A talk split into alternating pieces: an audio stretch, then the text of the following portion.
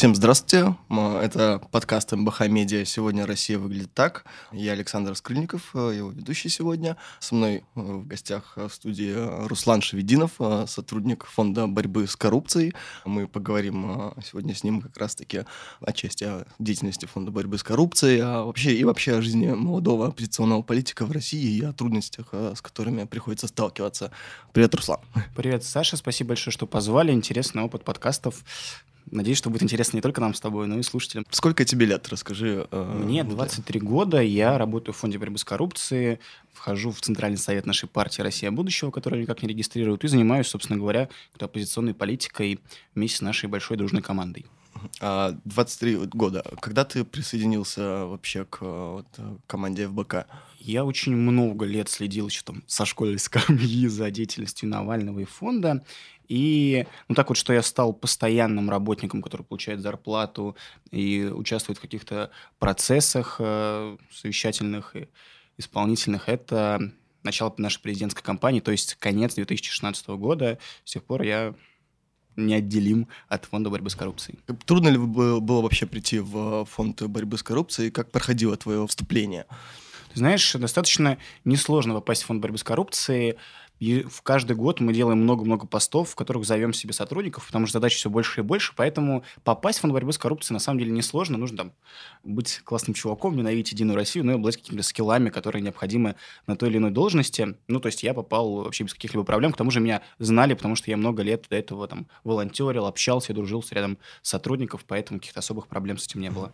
А причины, по которой ты вот вообще вступил, понятно, следил за деятельностью, что тебя, а, что тебя настолько, наверное, раздражало, возмущало? А, почему ты решил, что ты должен влиться в эту команду и что-то менять?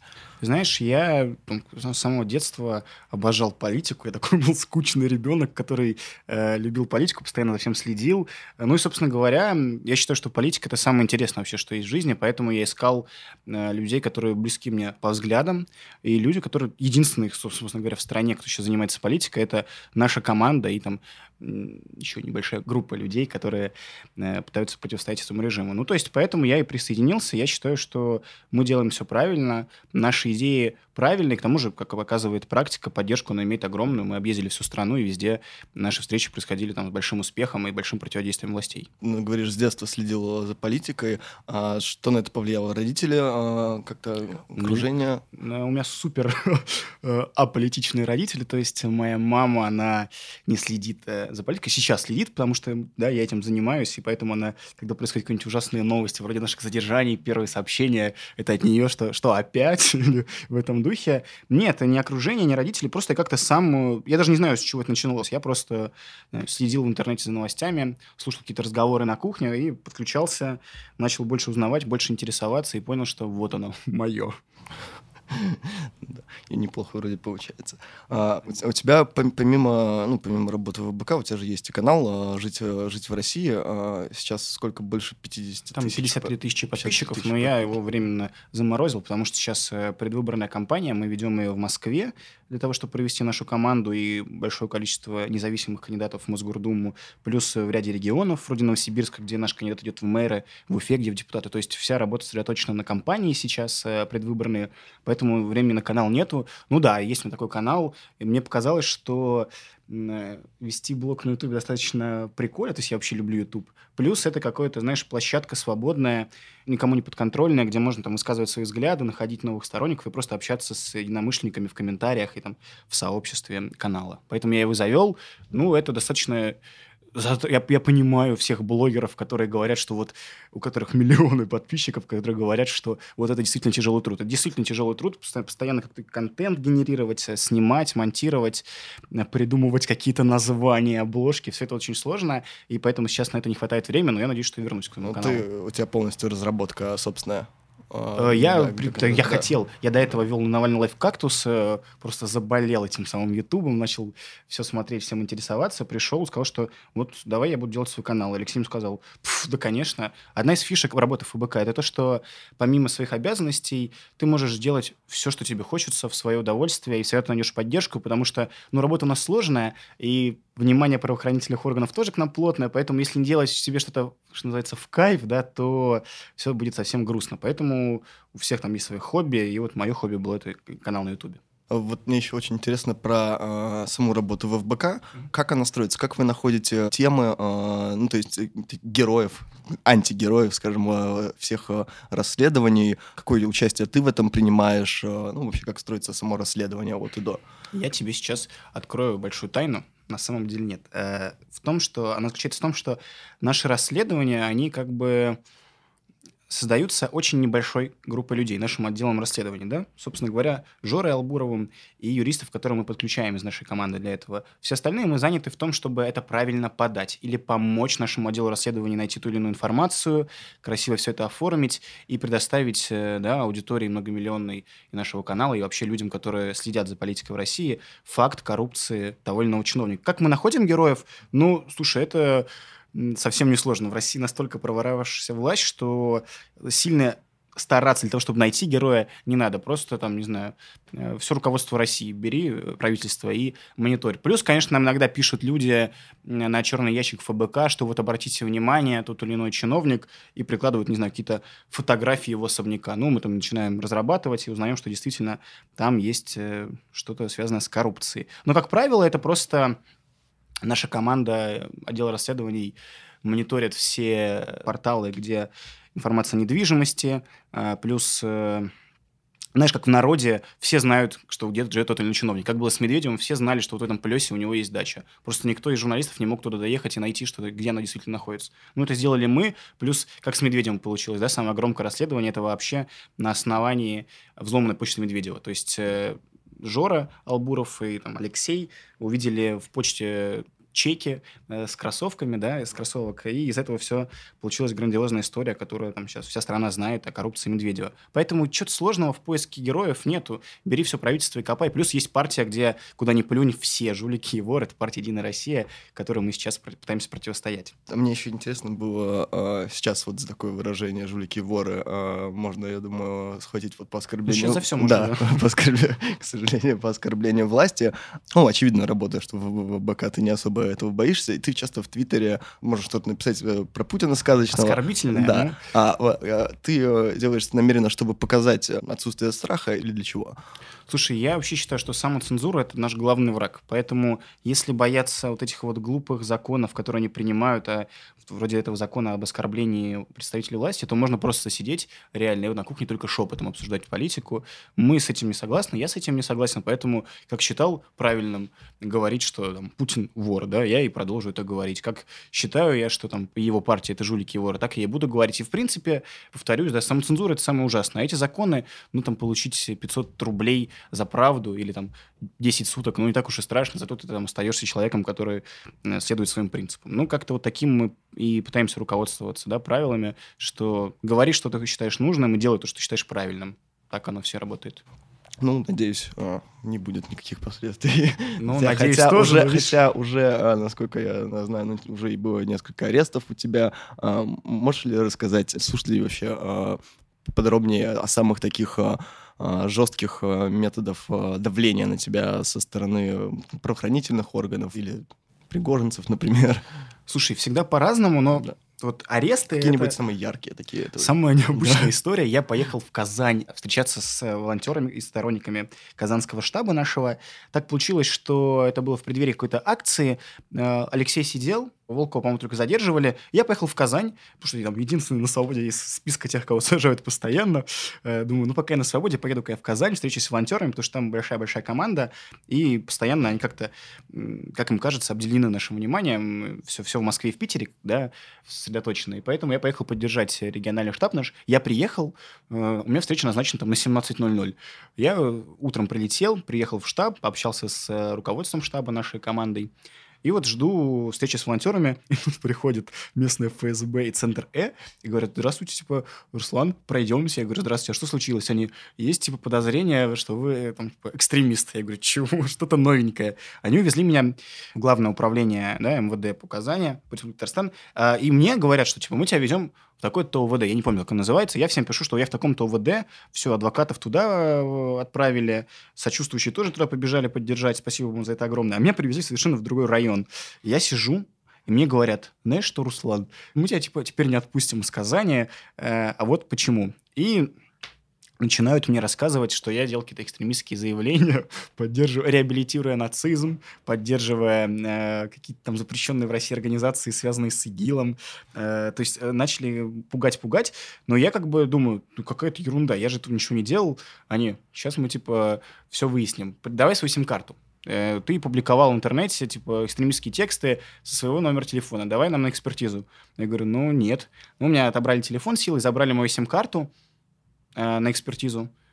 Спустя два часа просто взяли и отпустили. Причем я при сопровождении полиции красиво поехал в... Не два часа, больше часов я пробовал в этом отделении. И при сопровождении полиции меня доставили в аэропорт, чтобы я наконец-то улетел. Моя встреча так и не состоялась с волонтерами. А сим-карте потом была классная история. Они ее, оказывается, проверили, ничего не подтвердилось. И по закону они должны были уничтожить. Вот знаешь, как бульдозер давит э, фрукты и овощи. А также вот мою сим-карту тоже... Ну, по закону молотком должны были ликвидировать. Да.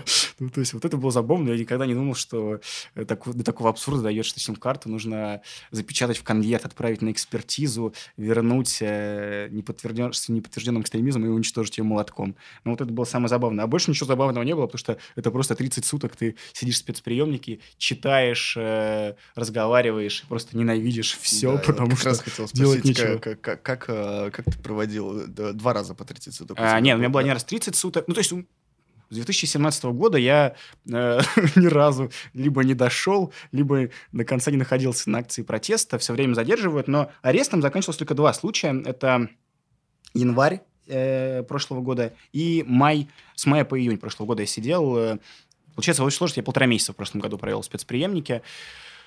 Там аудитория, понимаешь, она очень однотипно. Там пьяные водители, которые нарушили, либо отказались от свидетельствования. Вот, как правило, пьяные водители. Либо какие-то мелкие хулиганы, которые...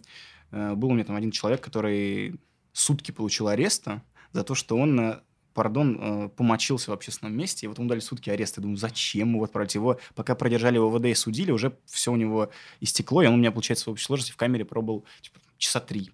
Ну вот ты сидишь в этой камере, так как в Москве всего лишь э, два спецприемника, все полицейские знают тебя, обращаются тебе вежливо, потому что понимают, что ты политический. Они, собственно, и говорят, что ты политический. Э, никакого там жесткого обращения к тебе нет. Ты просто сидишь и реально рассказываешь свою историю сокамерникам. Они все удивляются, потому что как-то 30 суток, нам дали 5, а у тебя 30, типа, нифига себе. Ты рассказываешь свою историю, потом слушаешь их, как правило, очень однотипную и читаешь книжки. Все на этом вот э, заканчивается развлечение в спецприемнике. Ну, там, хочешь, научишься играть в нарды, хочешь, э, сходишь э, на обед, ужин. А теперь уже нельзя. Теперь приносят все в камеры. Раньше хоть какое-то развлечение было поход в столовую. Теперь этого нет.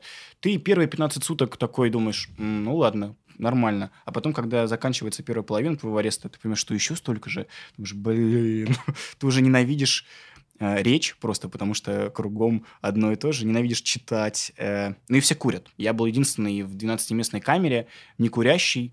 Было достаточно неприятно, но мои сокамерники в какой-то момент не заканчивали сигареты, и они начинали курить веник, но это был достаточно интересный опыт, посмотреть, как люди курят веник. В смысле, тем, в прямом смысле веник. Да, да, да, да. Причем мы им подметали до этого, а потом они его выкурили. Вот такой достаточно интересный опыт. Э, в общем, забавно. Но ничего сложного в этом нет, просто теряешь время. Вот так.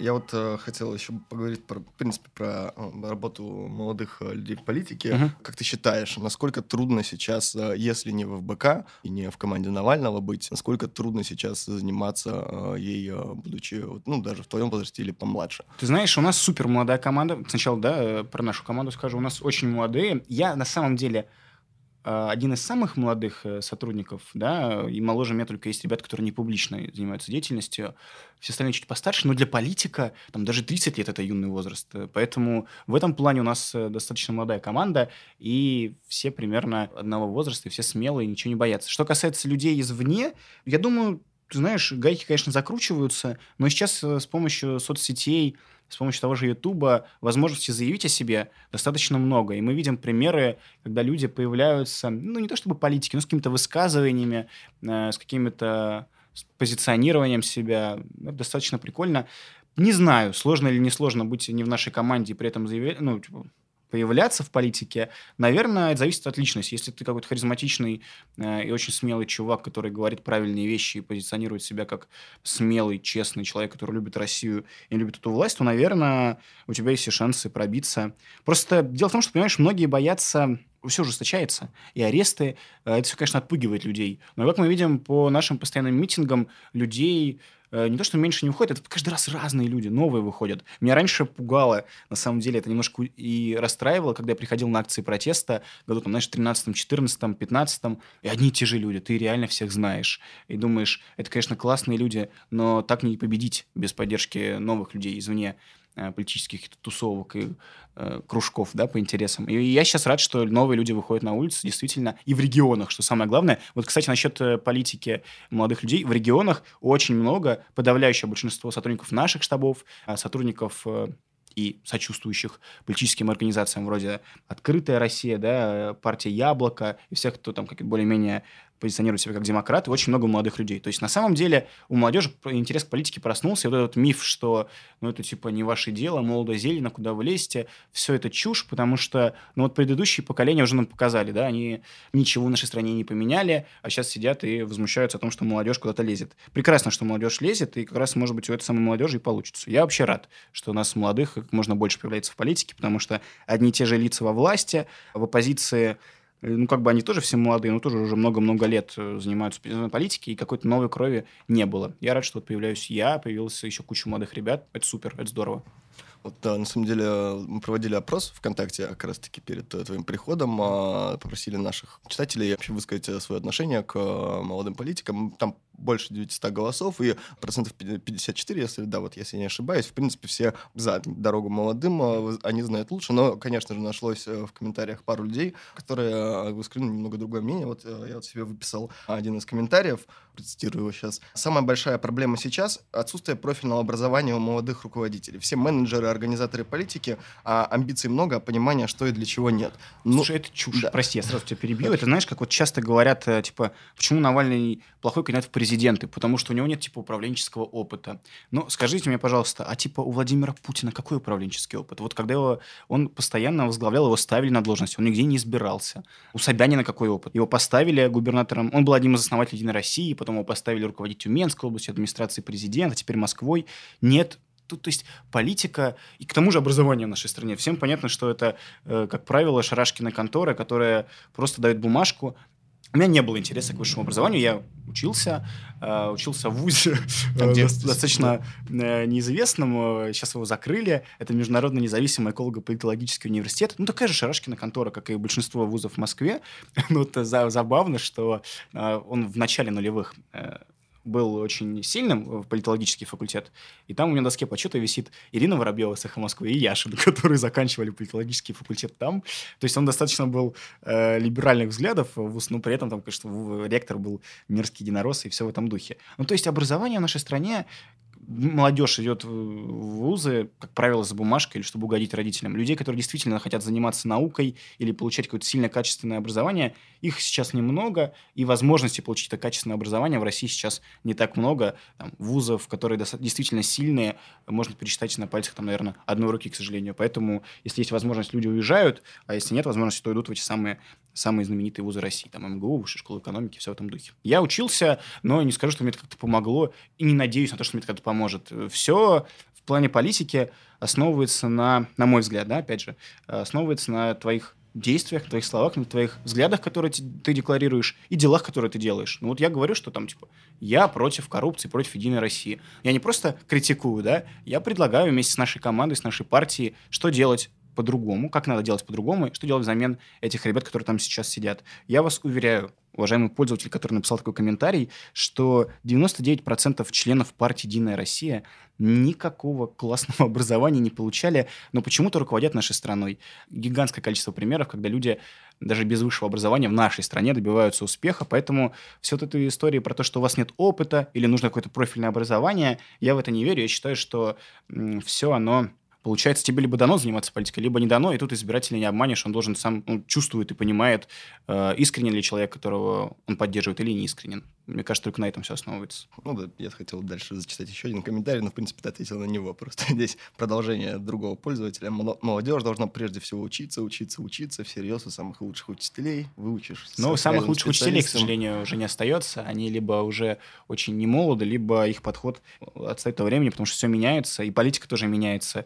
Сейчас, опять же, повторюсь, с помощью социальных сетей можно делать в разы больше, чем было доступно политикам еще там 10 лет назад. Это большой инструмент. Мы очень благодарны прогрессу, и поэтому так нас возмущают все вот эти вот репрессивные законы в отношении интернета. Очевидно, что там главная сейчас угроза для власти – это именно интернет, поэтому они пытаются контролировать и регулировать, потому что именно в интернете можно высказывать последний там островок, где можно высказывать свое мнение, находить себе сторонников и заниматься действительно политикой.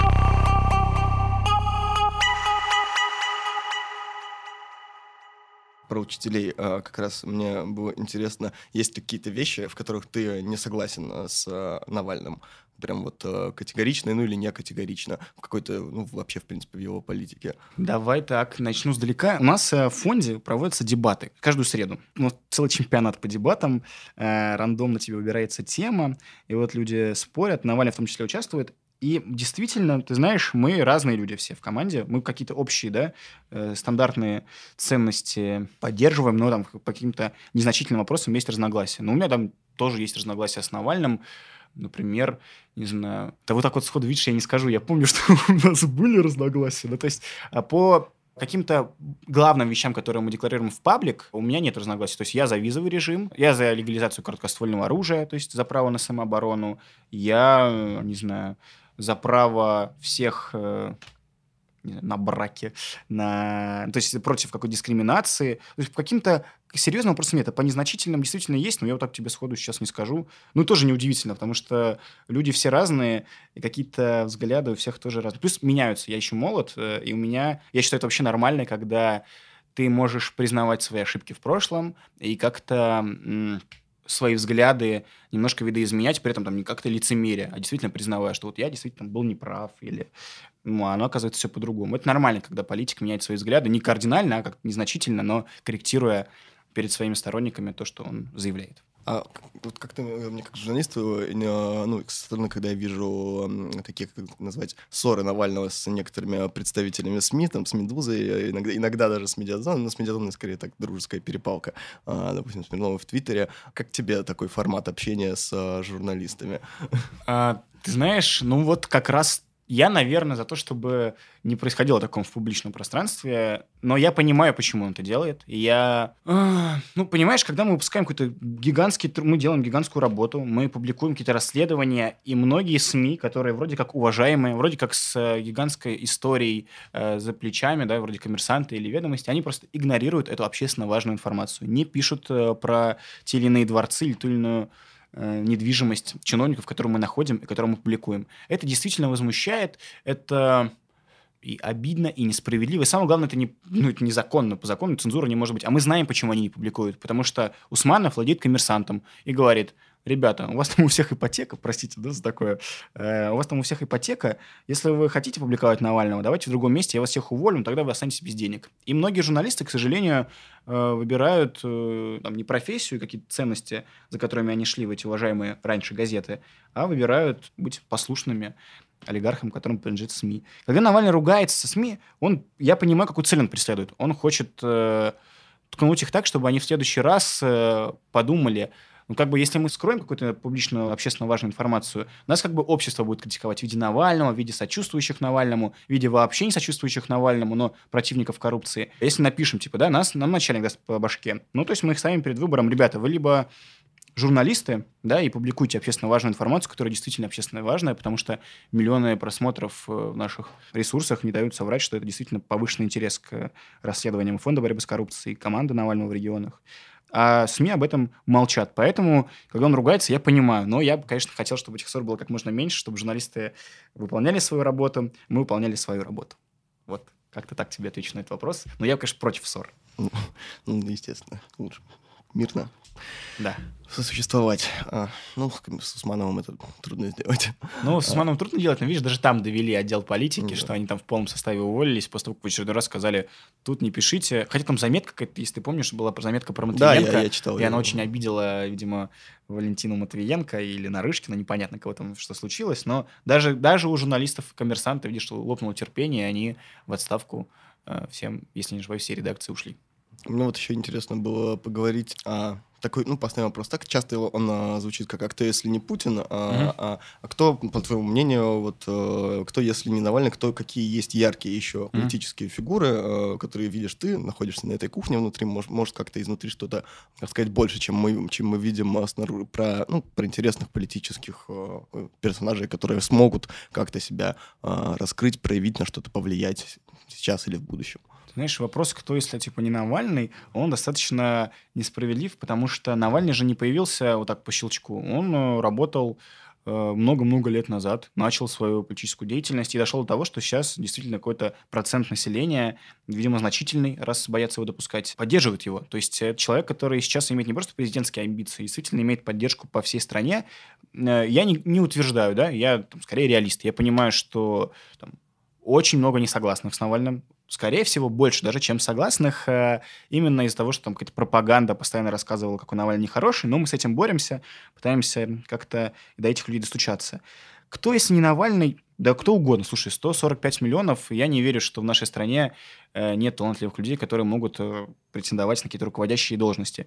Но в случае с Навальным классно, и действительно именно поэтому я считаю, что именно он достоин быть президентом всех оппозиционных политиков и претендовать, по крайней мере, на этот пост, потому что он много-много лет работал, он несет гигантские последствия за свою деятельность, да, его постоянно сажают, у него есть уголовные дела, за семьей слежка, за друзьями слежка, все счета под присмотром. То есть человек э, максимально сейчас неудобен этой власти и находится на каком-то там сильно большем уровне. А оппозиционных политиков гигантское количество, которые очень талантливые, и очень много талантливых ребят в регионах, какие-нибудь фамилии? Я не знаю, даже... знают ли наши слушатели, да. только, например, Лилия Чанышева, это девушка из Уфы, работала в Deloitte, это одна из там, большой тройки консалтинговых компаний международных, да, которые признают во всем мире и которые там, очень-очень уважаемы в бизнес-среде. Она работала там, все бросила, пришла работать в штаб Навального там, за деньги, которые в разы отличаются, да, в меньшую сторону, а зарплаты, которые она получала в международной компании. Э, суперэкономист она, она понимает все, как устроено в региональных бюджетах, она лидер, за ней идут люди на а, уличных демонстрациях. То есть это полно... готовый политик, хоть сейчас э, баллотирующийся в Госдуму, например. Вот она сейчас пробует идти в Гордуму Уфы, город-миллионник, город крупный, но на который, да, который обделен вниманием СМИ, какой-то там либеральной общественности. Ну, как могу, помогаю я и там, вся наша команда Лилии со сбором подписей, а потом с ее будущей предвыборной кампанией. Алексей Ворсин, политик э, из Хабаровска, который был в партии «Демократический выбор», сейчас э, потом вступил в нашу партию, потому что близки по идеям, и он тоже возглавляет штаб Навального в Хабаровске, человек, который шел на выборы мэра Хабаровска, и действительно были случаи, его лично знает э, и боится э, мэр Кравчук, э, это глава Хабаровска, потому что у них были встречи э, при камерах тет -тет, когда они лицом к лицу сталкивались, и Кравчук разворачивался и убегал вместе со своей командой просто бешеной скоростью, хотя не скажешь, что человек такое телосложение, как Кравчук, может это делать. Ну, то есть Ворсин, Чанышева, Сергей Бойко в Новосибирске тоже был предпринимателем, успешным, бросил все это, потому что все ему надоело, что происходит в стране, он хотел это менять, пришел в нашу команду. И очень а если вот не из, э, не из вашей команды? Ну, слушай, там Шлосберга все знают, да, псковский политик из «Яблока». Анастасия Шевченко, на мой взгляд, тоже очень смелая женщина, которая и с нашим штабом в Ростове-на-Дону коммуницировала, взаимодействовала. Потом вместе с движением «Открытая Россия» работала. Сейчас находится под домашним арестом, под уголовным делом. Тоже достаточно смелая женщина. В Петербурге огромное количество Вообще Петербург, э, конечно, в политическом плане, наверное, один из самых активных, если не самый активный город России, но и там, поэтому и репрессии туда приходят гораздо быстрее, там сейчас уже не осталось, наверное, тех, кто не подвергался преследованию со стороны властей, уголовному или административному. Там огромное количество политиков сильных, там есть в том числе молодой Денис Михайлов, там есть там, Богдан Литвин из, не знаю, движения «Весна», тоже очень перспективный молодой человек, там есть Пивоваров со своей командой Андрей, Ну, мне кажется, что в каждом регионе можно назвать одного-двоих э, очень ярких. Я вот так тебе на вскидку вспомнил Ворсина, Чанышева, Бойко, Шлосберга. Но я не сомневаюсь, что кого-то я просто, к сожалению, не вспомнил так вот сходу. А тебе? Ну, вот мы, мы до подкаста с тобой э, здесь э, ты рассказал немножко о митинге э, ага. вчерашнем, 23 июня, который прошел, либертарианский, ага. и упомянул Светлого, который у нас тоже был на ага. подкасте. Ага. А, он набирает популярность э, в Ютубе, ну и в других э, сетках. А, а, как, как он тебе? Что, что нравится, что не нравится? Светов, да. да, Светов действительно. Но ты просто спросил региональных, так бы, если ты меня да. спросил просто молодых политиков э, поименно назвать, я бы его тоже перечислил, конечно, в списке очень там талантливых, ярких и, безусловно, перспективных. У него есть своя группа поддержки уже сейчас. У него там очень лояльная аудитория собственная, с которой он может по всей стране ездить и собирать залы либертарианские взгляды, ну, сейчас просто не тот момент, когда нужно спорить о взглядах. Сейчас э, есть там общий враг, да, у всех это Единая Россия, и Путин, который уже правит 20 лет, и поэтому все какие-то союзы всех со всеми, они неизбежны и необходимы прямо сейчас, поэтому мы отлично общаемся с либертарианской партией, э, в руководящий состав которой входит Михаил Светов, поддерживаем их по возможности там информационно, когда они организовывают митинги, как вот про, про который ты упомянул, да, например, там наши спикеры выступали, Люба Соболь и Иван Жданов. Сам Светов, э, ну, он, безусловно, харизматичный, мне нравится, как он выступает, но там не совсем я его согласен, но я говорю просто сейчас, наверное, не время спорить о взглядах. Избиратель решит на честных выборах, на которые Светов, я думаю, что вместе своей партии пойдет, и там уже избиратель проголосует. Не мне решать. Я бы с радостью сейчас э, в одном союзе с Михаилом находился и нахожусь, как и вся наша команда. Он, он действительно, у него есть какое-то будущее. Я думаю, что да. Меня удивляет, знаешь, что он очень много говорил про то, что вот, либеральные СМИ э, меня не пускают, но на самом деле, как я вижу, Михаил достаточно активно зовут в СМИ. Я вижу, что на Эхе Москвы, и у вас в подкасте, какая-нибудь «Медуза» постоянно публикует про него СМИ. То есть он на какой-то, знаешь, э, критике, помимо власти, еще критикует какую-то либеральную, да, э, либеральную оппозицию. Тусовочку, как он Тусовочку, да, как он называет бывает, но при этом, конечно, там эта тусовочка... Хотя, возможно, он для этого специально делал, чтобы он обратил на него внимание, и он стал одним из спикеров оппозиции. Он действительно очень талантливый. Если так резюмировать мой ответ про Светова, я думаю, что у него все будет хорошо.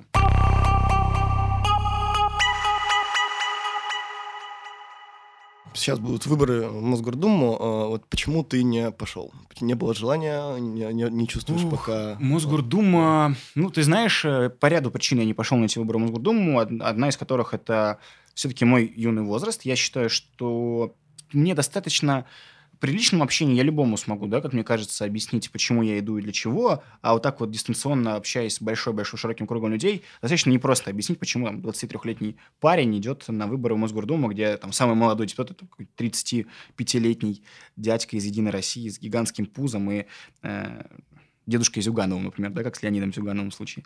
Ну, то есть возраст, э, я думаю, что следующий выбор уже которые будут через пару лет, я уже собираюсь идти в следующий избирательный цикл. Возраст, плюс я не москвич, я все свое детство, всю свою жизнь провел в Подмосковье, в подмосковной Истре, недалеко от Москвы, но все-таки я не москвич, а мне кажется, что правильно Мосгордума это все-таки про Москву, хотя там много реч, речей да, про то, что это все-таки федеральные политики должны, там, и все такое, но я считаю, что Москва, э, в руководящих органах Москвы должны быть люди, которые знают город э, с самого рождения, что там, с пеленок. Я не москвич, ранний возраст, и плюс я, как мне казалось так, э, перед началом кампании, я, в принципе, сейчас убежден, что нереально собрать это количество подписей, которое существует да, для допуска на выборы.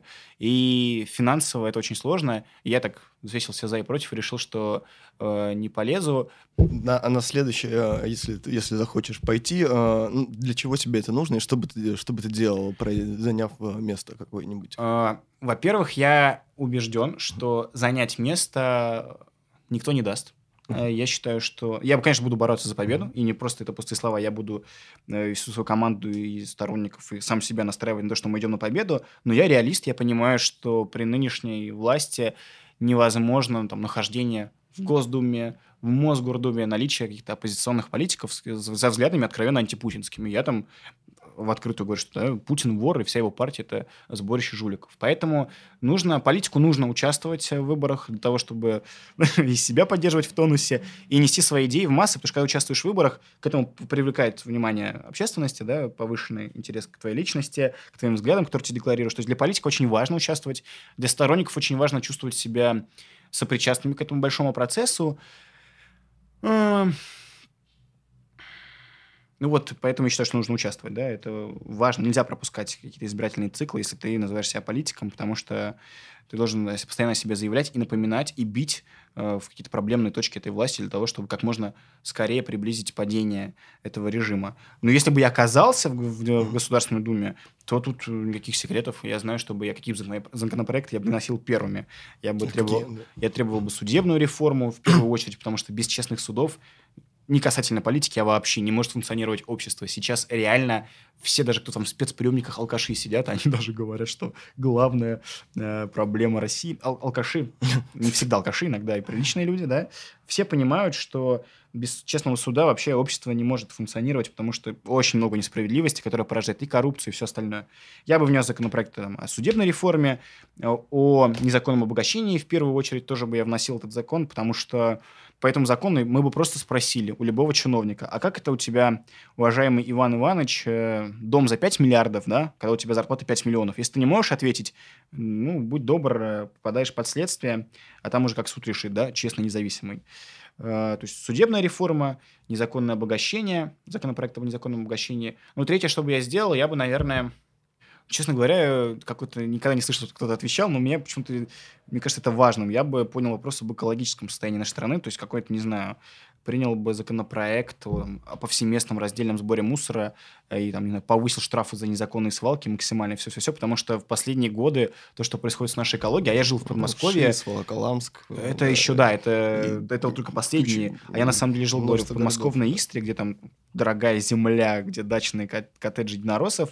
Ну, даже там постоянные свалки. Я видел, как жемчужина Подмосковья было написано на въезде в Истру. Я видел, как эта жемчужина Подмосковья просто гниет, потому что понятно, что кто за это ответственный? Власти, потому что не создают инфраструктуру для того, чтобы люди могли э, с этим мусором что-то делать правильное и полезное. Это же гигантский там, бизнес, собственно говоря, можно построить на переработке мусора, а у нас с этим такие проблемы. И вот Собянин сейчас пообещал с начала 2020 года, что Москва повсеместно перейдет на раздельный сбор мусора. Это, конечно, хорошо, но мы знаем, что такое раздельный сбор мусора в Москве. Это, да, это новые свалки в Волоколамске, новые ШИЭС и все-все-все в этом духе. Ну, то есть экологию я бы тоже поднял в топ топ-3, может быть, в топ-5 своих э, законопроектов. Ну и там визовый режим со странами Средней Азии я бы вел для того, чтобы, там, не знаю, снизить наркотрафик и как-то возобновить диалог, не знаю, без безвизовом режиме с Европой, например. Сейчас в 23 на этом этапе, где находится твоя самая высокая точка политических амбиций? То есть есть ли у тебя планы, э, там, да, пон- понимая, что все реалии... Давай делить планы... Э, шкуру неубитого медведя, да? да Какой бы я пост занял? Ну, да, мне, ну, мне интересно, какие амбиции я, могут быть. знаешь, да, я... 23. Мне кажется, что какого-то потолка для себя не ставлю. Но понятно, что я хотел бы идти на какую-то избираемую должность, чтобы понимать вообще, есть какая-то поддержка у того, что я делаю, того, что я говорю. Я бы не хотел, чтобы меня просто назначили. Если меня назначат, то в любом случае я хочу, чтобы это было там популярное в народе решение, да, потому что отвечать все равно в конечном итоге перед народом.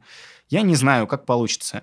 Э, вот сейчас я, не знаю, думаю, что по моим э, знаниям, скиллам и всему прочему, я там, не знаю, наверное, пока там депутат, это потолок. Но я развиваюсь, может быть, я возненавижу всех депутатов уже там, не знаю, совсем скоро, даже когда победа прекрасной России будущего настанет, и буду, не знаю, каким-то министром стать. А может быть, вообще э, жизнь повернется так, что я не буду занимать какую руководящую должность. Я, в принципе, не стремлюсь занимать руководящую должность. Если я буду как-то помогать менять нашу страну к лучшему, я все равно буду рад, потому что я хочу, чтобы она менялась к лучшему, я хочу, чтобы мои сверстники, которые уезжали в Европу там за лучшей жизнью, чтобы они вернулись, и помогали менять нашу Россию, чтобы все стремились к нам приехать, а не уехать. Потому что сейчас, э, конечно, мы там не самая привлекательная страна ни для туристов, ни для людей, которые хотят мигрировать, работать, э, получать образование и просто качественно жить. Я раньше видел, на весь подкаст смотрю э, на татуировку. Э, это...